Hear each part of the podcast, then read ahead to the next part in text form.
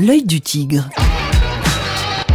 Rebonsoir Joy. Rebonsoir Colin, rebonsoir à tous. Alors que trouve-t-on dans ce Give Me Five ce soir? Eh ben ça y est, ça a commencé. Eh oui.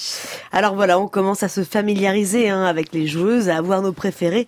C'est un peu comme une télé-réalité, Mhm, finalement, mhm. on aime bien ça. Et il y en a une qu'il va falloir regarder de près, une footballeuse. Il s'agit de la brésilienne Marta. Adoubée par la légende hein, Pelé, Marta rayonne sur le foot féminin depuis une décennie. La numéro 10, hein, c'est pas rien quand même, du Brésil, est née dans la misère, vraiment. Elle s'est battue pour montrer qu'une fille aussi pouvait réussir en jouant au ballon. Et en France, c'est sur elle que vont reposer là clairement tous les espoirs de la Seleção pour arracher le seul titre qui lui manque. Alors au Brésil, Marta, c'est la reine, mais vraiment, on ne peut pas imaginer à quel point, dans un pays où le football est roi. Marta n'a pas l'aura de Pelé, hein, mais elle est considérée vraiment là-bas comme la queen du football, on la surnomme d'ailleurs la Pelé en jupe. Bon, c'est machiste ou pas, euh, chacun y voit ce qu'il veut. Et celle qui vit à Rio de Janeiro est considérée par beaucoup, et à juste titre, comme la meilleure footballeuse de tous les temps. Marta Vieira da Silva, c'est l'image du football féminin dans son pays. Elle est super populaire, ça fait des années qu'elle est sur le circuit, tout le monde l'aime, elle pose avec les plus grandes stars de tous les domaines qui soient. Voilà, elle est invitée dans les émissions de télé, elle fait la une des journaux. C'est un petit peu la Beyoncé du football, Dominique. Mhm, Je vois que tu me regardes. euh, voilà. Alors, il n'y en a pas beaucoup des comme elle, mis à part peut-être Formiga, hein, qui est une autre joueuse brésilienne connue pour sa longévité. Et encore, ça n'a rien à voir. Le foot féminin au Brésil, c'est Marta. Voilà, Marta et personne d'autre. C'est, il faut quand même savoir que c'est la sextuple lauréate du prix de la meilleure joueuse FIFA, hein, donc euh, c'est quand même pas rien. Quatrième ballon d'or, décerné pour la première fois par France Football en janvier. Marta dispute là cette année sa sixième Coupe du Monde, compétition qu'elle n'a jamais, jamais remportée, mais dont elle détient le record de buts avec 15 réalisations, ce qui est pas rien. Oui. Alors voilà, nous évidemment quand même, on va soutenir Eugénie Le Sommer ou Amandine Henry, mais attention à Martha. Et oui, Amarta, grande, grande joueuse de football euh, planétaire. C'est bien de mettre euh, évidemment un coup de projecteur sur euh, sur des vedettes du football au féminin. Euh, les Brésiliennes qui viennent de jouer d'ailleurs cet après-midi. Et sinon, j'ai quelques infos chiffrées pour briller en soirée. Ouais, alors j'en aurai plein comme ça un petit peu toutes les semaines, donc là trois petites comme ça. Voilà, alors trois. Trois, c'est quoi? Trois, c'est le nombre de Coupes du Monde remportées par une seule nation, c'est un record, et un record détenu par les États-Unis. C'était en 1991, lors de la première édition, en 1999, chez elle, et puis en 2015, hein, plus récemment, au Canada. Quatre. Quatre, c'est quoi? Bah, Je ne sais pas. ah bah voilà. 4, c'est le nombre de pays qui participent pour la première fois à la Coupe du Monde.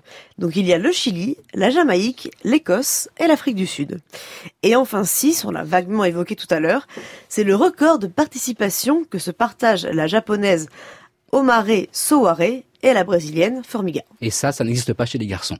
Aucun mec n'a fait six Coupes du Monde. C'est Voilà. bien de le dire. Hein. Je crois que c'est cinq le record avec Lothar Matthaus qui a fait cinq Coupes du Monde. Euh, et toujours histoire d'être calé sur cette Coupe du Monde, Joy, un peu de lecture. Et oui, je vous conseille de lire le magazine L'équipe qui recense là les meilleurs ouvrages sur le foot féminin. Et alors, il y en a un particulièrement qu'il faut lire. Ça s'appelle Au bonheur des filles. C'est fait par l'ancien journaliste de l'équipe Pascal Grégoire Boutreau, qui retrace l'histoire des femmes, des footballeuses qui depuis maintenant plus de 100 ans ont écrit et fait l'histoire du foot. Donc c'est un document qui se lit vraiment comme un roman, c'est passionnant. Au bonheur des filles, aux éditions des cahiers intempestifs. Et alors après foot et lecture, maintenant foot et rap. Ouais. Alors, Asayatu Tunkara aime le rap et le rap le lui rend bien. Pour négocier son transfert dans le club espagnol de l'Atlético de Madrid, la défenseuse a été accompagnée par Dawala. Alors, vous ne savez peut-être pas qui c'est, mais je vais vous expliquer. C'est le patron de Watibi. Et si Watibi, ça ne vous dit toujours rien, Watibi, c'est ce label de musique et de rap qui produit notamment Section d'Assaut, Maître Gims et Black M. Voilà. Mhm. Donc maintenant, les agences de rap se mettent au foot, on adore. Donc on devrait voir régulièrement ces rappeurs dans les tribunes lors de les matchs de l'équipe de France. Et il faut rappeler que Watibi a été grand sponsor de Montpellier, le club de foot, et que Louis Bien Nicolas a beaucoup porté le foot féminin en France, et que un des premiers sponsors du foot féminin en France était Watibi, donc un milieu rappeur qu'on dit parfois misogyne, et ben pas vrai du tout, puisqu'ils ont soutenu dès le départ la première équipe pro en France par Montpellier. Ouais, et puis Louis Nicolin qui a pas toujours une belle image. Oui. a quand même toujours été là pour, soutenir, le, foot féminin, il faut le dire. Voilà. Et pour finir, j'ai ton conseil culturel du jour.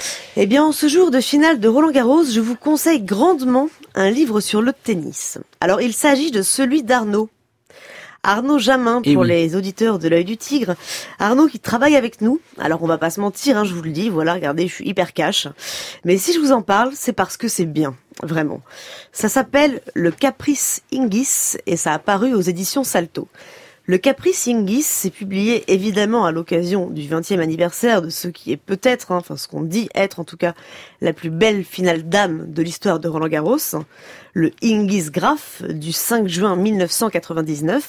Graph, évidemment, voilà. Voilà, donc le score, hein, c'était 6-4, 5-7, 2-6. On se souvient, euh, voilà, que euh, Martina Hingis avait commencé brillamment, et puis s'était écroulé brillamment aussi. c'était assez magique. Et dans ce livre, Arnaud Jamin réhabilite en quelque sorte Ingis. Voilà, on se souvient de la rage, des pleurs, tout ça, et 20 ans après, on comprend peut-être enfin, grâce à Arnaud, les gestes qui étaient ceux d'une immense championne. Et oui, le caprice Ingis, il a du style, Jamin, dans son écriture. C'est très bien écrit. Ça a paru aux éditions Salto. Voilà, je répète, donc le caprice Ingis signé Arnaud Jamin. Merci, Joy. Et, à, et à la semaine prochaine. Bye. Salut.